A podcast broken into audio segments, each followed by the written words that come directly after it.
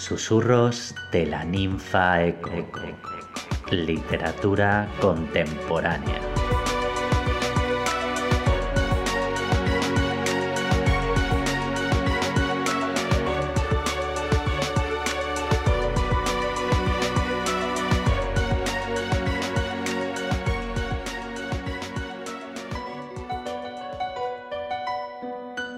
En primera persona. Bienvenidos una vez más a Susurros de la Ninfa Eco y sobre todo gracias por dejarnos ser una pequeña parte de tu vida. Cada día nos cruzamos con extraños, por la calle, en el supermercado, en la parada del autobús, en el metro e incluso trabajamos con ellos. ¿Crees que conoces a Ana, tu compañera de trabajo, con la que solo intercambias un par de conversaciones al día? ¿O a Pedro, el camarero del restaurante que te ofrece el menú del día con una sonrisa? ¿Sabes algo de sus vidas tras esa fugacidad? ¿Son lo que aparentan? ¿Y tu familia? ¿Conoces realmente a tu familia? ¿Crees que no hay extraños entre ellos? ¿Estás seguro? Hoy, en primera persona, nos acompaña John Bilbao, que viene a hablarnos de su última novela, Los extraños, de editorial Impedimenta. Bienvenido, John, y gracias por dejarte seducir por los susurros de nuestra ninfa. Gracias a vosotros. Muy bien, John, John Bilbao es autor de los libros de cuentos como una historia de terror, que fue premio Ojo Crítico de Narrativa, bajo el influjo del cometa, física familiar, el hermano de las moscas, padres, hijos y primates, Shakespeare y la ballena blanca, y con Impedimenta ha publicado Stromboli, El silencio y los crujidos y su novela Basilisco, que fue premio, ha sido premio a las librerías de Navarra. Todo eso y lo que vendrá, ¿verdad, John? Sí, espero que venga algo más. Claro que sí, y a nosotros, pues mucho más, seguro. Bueno, por situar un poco a los lectores, Catarina y John son una pareja alojada en una vieja casa familiar de él, situada en Ribadesella. Una noche, tres luces extrañas aparecen de repente en el cielo, dando inicio a una sucesión de acontecimientos. En un descampado cercano, una avalancha de ufólogos aficionados se instala pues, para esperar el regreso de las luminarias. Pero lo que realmente desestabiliza a la pareja es la llegada de Markel, un supuesto primo lejano de John, que viene acompañado de Virginia, una peculiar mujer, muy peculiar. Los extraños se instalan en la casa, alterando de manera muy significativa la rutina del hogar. Así arranca la novela y la primera pregunta que yo me hago, John, como lector, es de nuevo John y Catarina, personajes de tu anterior novela, Basilisco. Eh, ¿Es una treta literaria, un juego? Cuéntanos. No, no es, no es que sea un juego, sino que son unos personajes que ya se han, se han instalado conmigo. Eh, no solo aparecieron en el libro anterior, sino creo que en tres, cuatro relatos eh, previos que fueron publicados en diversas eh, antologías. Así que poco a poco ya se va formando un corpus de, relatos o bueno, de narraciones eh, con, con, Johnny y Catarina como protagonistas. Y en, este caso en particular, en el de los extraños, su, su aparición tiene mucho de, reacción o continuación eh, del, libro anterior, de, Basilisco.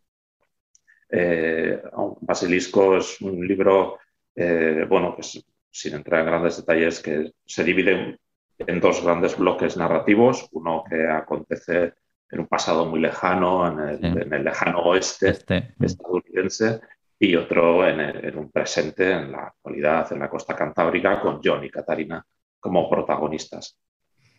Y fue un libro que me requirió pues, mucha documentación, muy agradable para, poder escribir la parte eh, que acontece en el lejano oeste. Eh, y luego concluye con, un, relato que, en el que volvemos a encontrarnos con Jan y Catarina y además que se desarrolla bueno, pues en la casa natal de John en Ribadesella, que casualmente es mi casa, ¿no? O sea, está descrita exactamente como, como es. Y fue un relato de una escritura enormemente placentera, porque salió muy fluido, me sentí muy cómodo, fue casi entrañable, ¿no? Fue revisitar esa casa a la que, bueno, ahora por las circunstancias que hemos vivido en los últimos años, no he podido ir tanto como me habría gustado. Y además, por supuesto, no, hizo falta, no me hizo falta documentarme para nada porque lo tenía todo en la cabeza. tan, tan placentera que quise eh, prolongarla de algún modo y una vez concluido Basilisco me senté a escribir eh, Los extraños que de nuevo se desarrolla en, esa casa con esos protagonistas y que además tiene mucho de pieza de cámara, ¿no? porque casi no salen de la casa. ¿no? tenemos eh, dos parejas, dos perros, una casa y, nada más.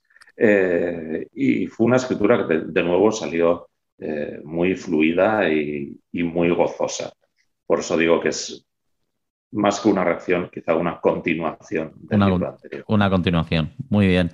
Eh, partes de la novela de una situación común, pues como tú bien has dicho, una pareja que trabaja desde casa y rápidamente consigues enganchar al lector, por lo menos yo creo que a mí y a todos, eh, desde esa situación cotidiana con la que empatizamos, eh, nos sentimos identificados, es decir, no hay artificios, no hay engaños, no nos engañas, nos metes directamente en la novela. Yo creo que eso es un rasgo de tu narrativa.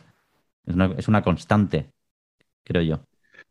Bueno, artificios y engaños hay a montones. bueno, ya, pero eso no, que, no se note. que no se note, efectivamente. No, la narrativa de ficción es, puro artificio, ¿no? Es, un constructo. Eh, pero sí que es cierto que, bueno, sí que puede ser una, constante, un rasgo definitorio en mi forma de escribir, el partir de situaciones cotidianas, ¿no? O sea, y, eh, a partir de ahí, pasito a pasito, ir eh, distanciándonos de esa cotidianidad, pero de una manera en que casi las lectoras y los lectores no, se den cuenta, ¿no? Y cuando ya lleven unas cuantas páginas, de repente digan, pero ¿cómo hemos llegado hasta aquí? ¿no? Sí.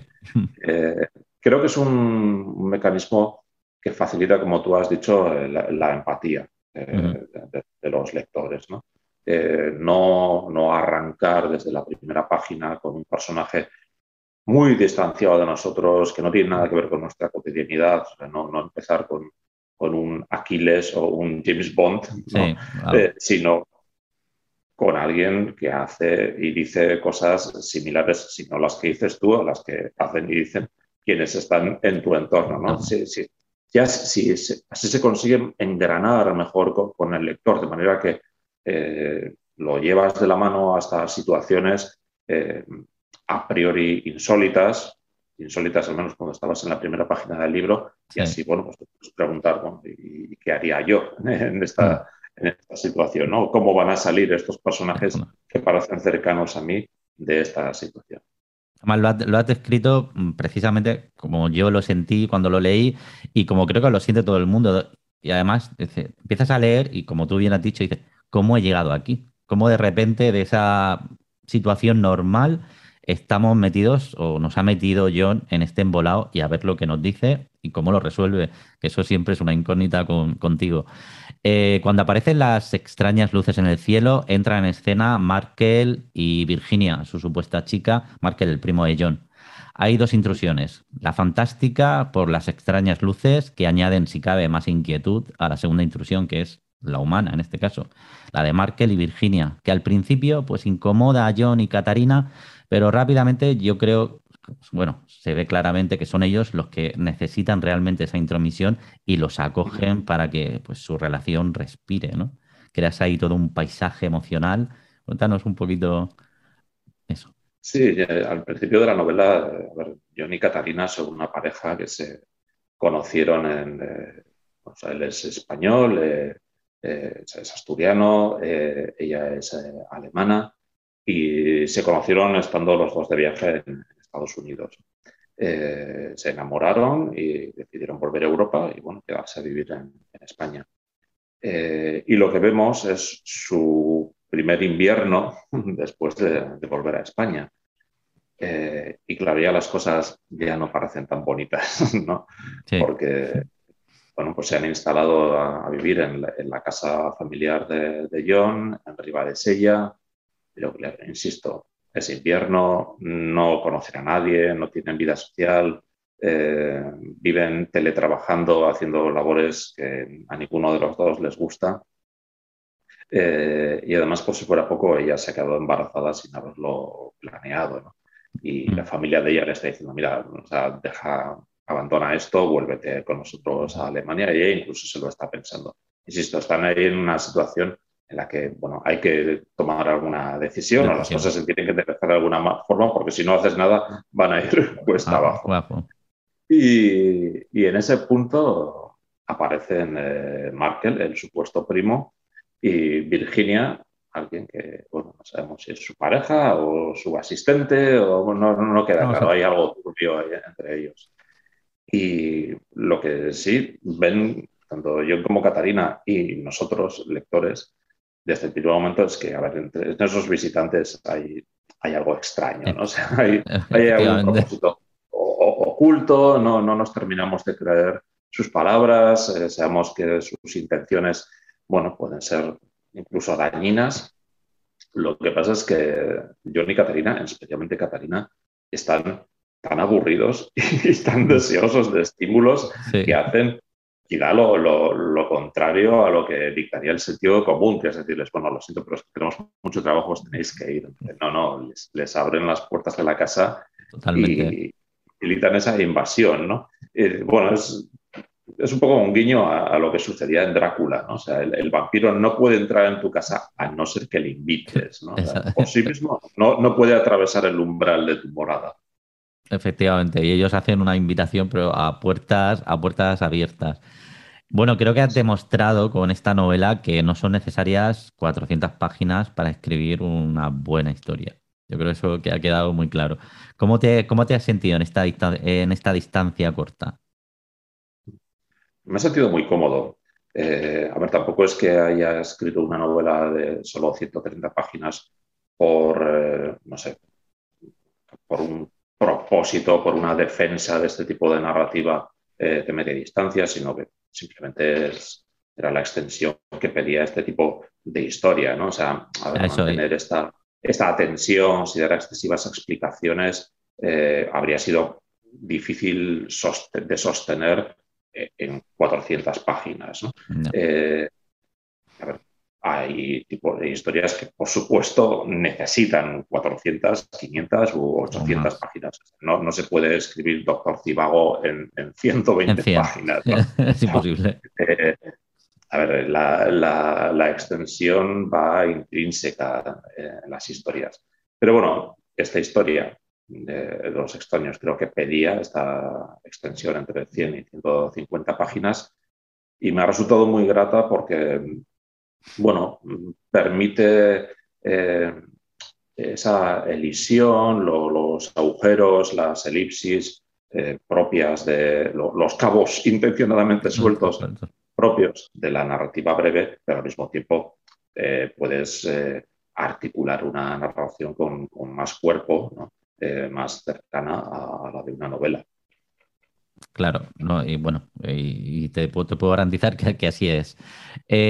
Pues tu trayectoria literaria se caracteriza precisamente por lo que acabas de decir, por decir mucho, pero sin contarlo todo dejando lugar siempre a esa periferia a los lectores para que pues eh, fabulemos, eh, inventemos, pensemos.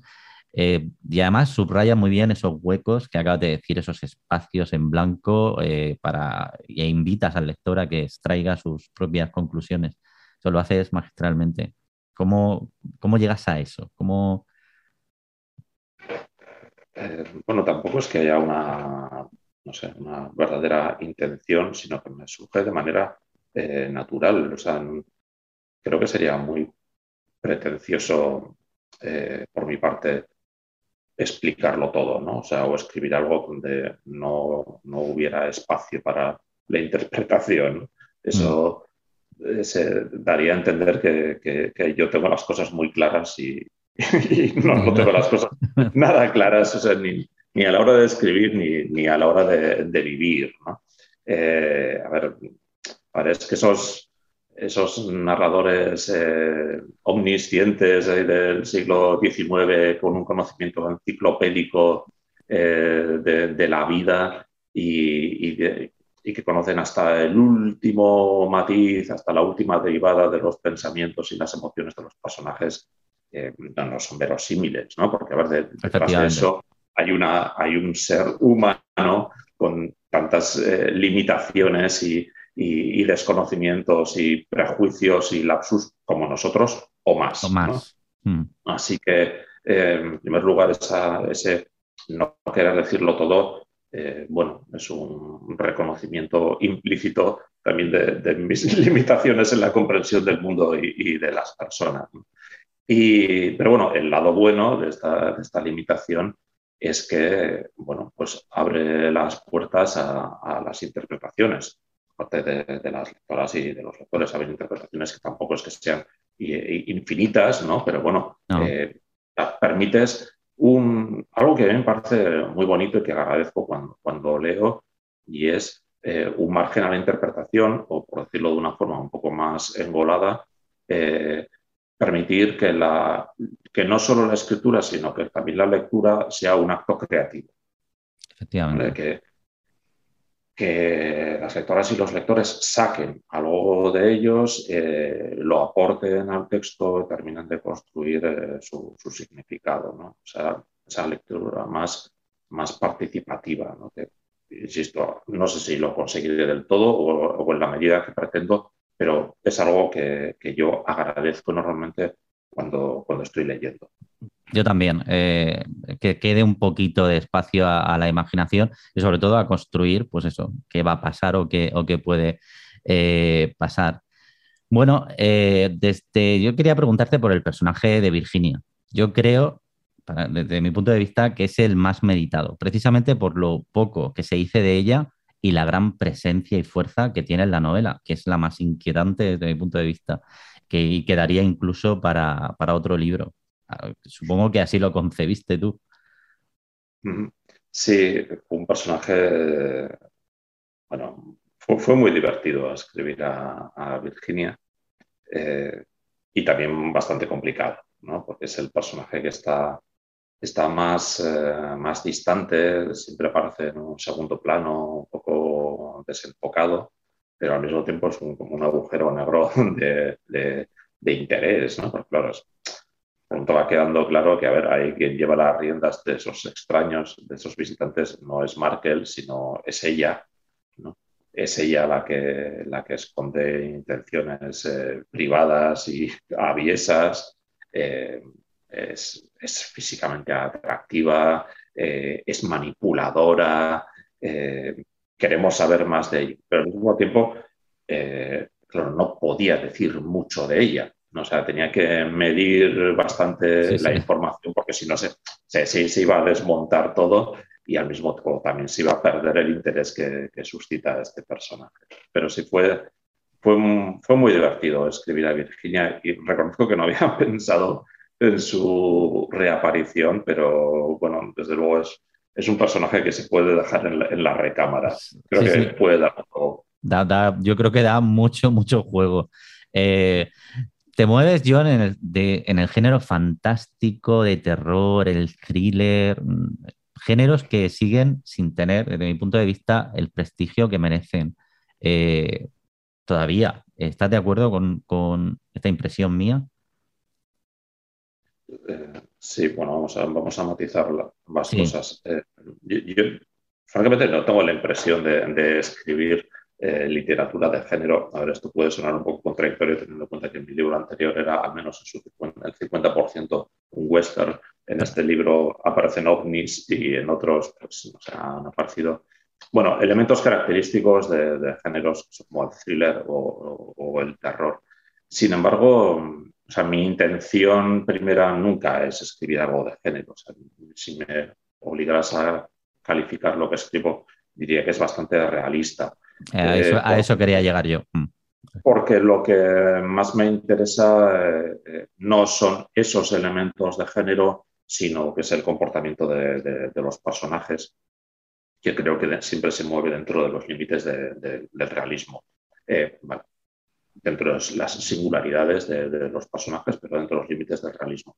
Y mm. esos elementos de género, bueno, pues suelen contribuir a, crear una atmósfera o a veces a, como sucede en el caso de los ovnis, ¿no? Digamos que ella instala una, atmósfera emocional ¿no? en, ese pueblo y en esa, y en esa casa para empezar a facilita que llegue una avalancha de ufólogos que se instala delante de la casa donde se desarrolla la novela. Vamos a ver, eh, son, como hemos dicho, cuatro personas y dos perros en una casa que está como en una concavidad del terreno, como si fuera un escenario, y delante tienes cientos y cientos de personas con telescopios apuntando hacia ah. ti. ¿no?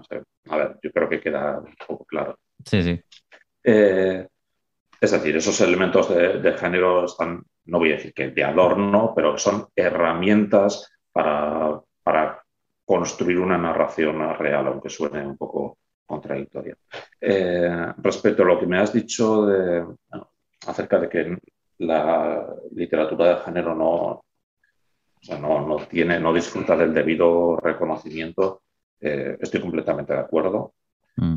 Eh, y no solo me parece equivocado, sino un poco inexplicable a estas alturas. Además, es una falta de reconocimiento que a veces llega de, eh, o prejuicio eh, que a veces llega de personas que, bueno, se supone que conocen el, medio y que, que, tienen que haber leído, que tienen que tener, haber tenido un background de, lecturas de género, eh, donde ya queda insoslayable que eso es alta, alta literatura. ¿no?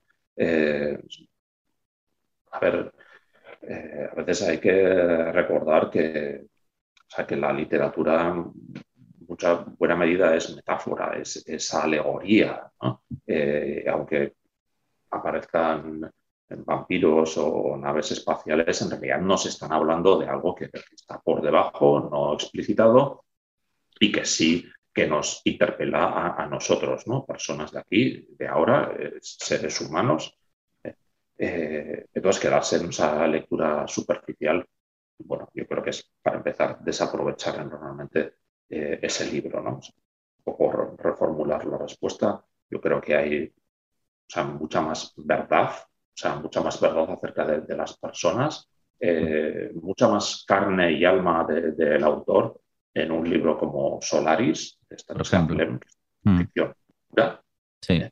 Eh, que en mucha de la literatura realista o incluso autoficcional que, puebla las, mesas de novedades de las librerías actuales. Sí, la, verdad es que sí, porque efectivamente, aunque sea ficción, siempre hay, lo que tú dices, hay un, hay un personaje, hay, hay un ser humano y que nos podemos identificar, quizá no en la situación, pero sí en, la persona. Bueno, em, cuando escribes la novela, eh, ya lo has dicho al principio, pero te lo quiero volver a preguntar, em, pues se percibe que está escrita, creo yo, para leerla de un tirón. Te sientas y es que no puedes dejar de leer, porque a ver, a ver dónde me lleva, a ver dónde me lleva, a ver si me, si me dice algo más. Vas añadiendo información, acontecimientos, inquietud, inquietud, misterio, más misterio. ¿Cuándo decides que hay que terminar ya? O sea, hay que terminar, ya no puedo añadir más información y tengo que cortar. Eso me interesa mucho. Sí, pues, pues frustraste porque creo que no te puedo dar una respuesta eh, muy, muy sólida. Eh, en buena medida es una cuestión de instinto. ¿no? Es como si estuvieras levantando un castillo de, de naipes y dices, bueno, pues ya no voy a poner otro nivel porque aquí ya se me va a caer todo, ¿no? y eh, sí, o sea, es, es, una de estas situaciones en las que eh, para un escritor, supongo que para cualquiera que desarrolle una labor creativa, eh, una situación que puede ser bastante frustrante porque no puedes controlarla, articularla, recurrir a la técnica o a las convenciones narrativas eh, sino que te tienes que guiar por el instinto. eh, pero también eso hace que sea muy bonito. Eh, bueno, ahora voy a soltar la rienda, así que me lleve solo el caballo. Sí, sí. Pues eh, la verdad que cuando acaba dices, es que necesito una segunda parte, una tercera parte, una cuarta parte. Ya, ya nos contarás. O necesitamos una novela de Virginia, sobre Virginia. Eh, me voy a quedar con esta idea. Sí, sí, sí. Eh, bueno, yo, mm, ya que nos transmites tanta inquietud a través del libro y tanta, tanto misterio, tanto suspense, yo te quiero preguntar, ¿qué, te, qué le inquieta a John Bilbao? ¿Qué es lo que le inquieta al maestro de, la inquietud, en este caso? Eh, bueno, no, no, a ese respecto no me considero una, una persona especial, pero me inquieta lo mismo que le inquieta a la mayoría de la gente me, inquieta el, bienestar de, mis seres queridos. Mm. Eh, eh, me inquieta bastante la, inactividad, ¿no? En algún momento, por la razón que sea, quedarme sin, algo que hacer, ¿no? Eso, sí que me, me pone la carne eh, de gallina. Mm. Me inquieta alcanzar ese equilibrio acerca de un equilibrio a la hora de, mirar el futuro, sobre eh, no ver las cosas con, pesimismo, pero tampoco dejarme de llevar por el optimismo, que puede parecer una tontería, pero las personas que tienen eh, bueno, una, imaginación que a veces se les desboca y al mismo tiempo, recuerdo que yo soy ingeniero de formación, una tendencia a la planificación, pues alcanzar ese equilibrio es un poco complicado. Creo que si consiguiera eso ya me daría por satisfecho. Por satisfecho, ¿verdad? Y bueno, mm, no sé si estás trabajando en un nuevo proyecto, ¿no? Eh, mm. ¿Qué tienes entre manos? Casi siempre tengo, tengo algo entre manos y bueno, estoy trabajando en un proyecto que de nuevo es una no una continuación, sino una ampliación de, Basilisco, eh, en la que vuelve, vuelvo al género del western y, aparecen de nuevo eh, John y Catarina, aunque unas situaciones bastante diferentes a las que han vivido hasta el momento. No, insisto, no lo veo tanto como una, una continuación, sino como una ampliación, de ese pequeño universo que voy construyendo. Pues muy bien. Eh, bueno, John Bilbao, autor de Los extraños, que publica Impedimenta. Gracias por inquietarnos, por atraparnos y regalarnos esta maravillosa novela. Muchas gracias por acudir a nuestra llamada, John. Gracias a vosotros. Un placer. Muchas gracias. Un abrazo.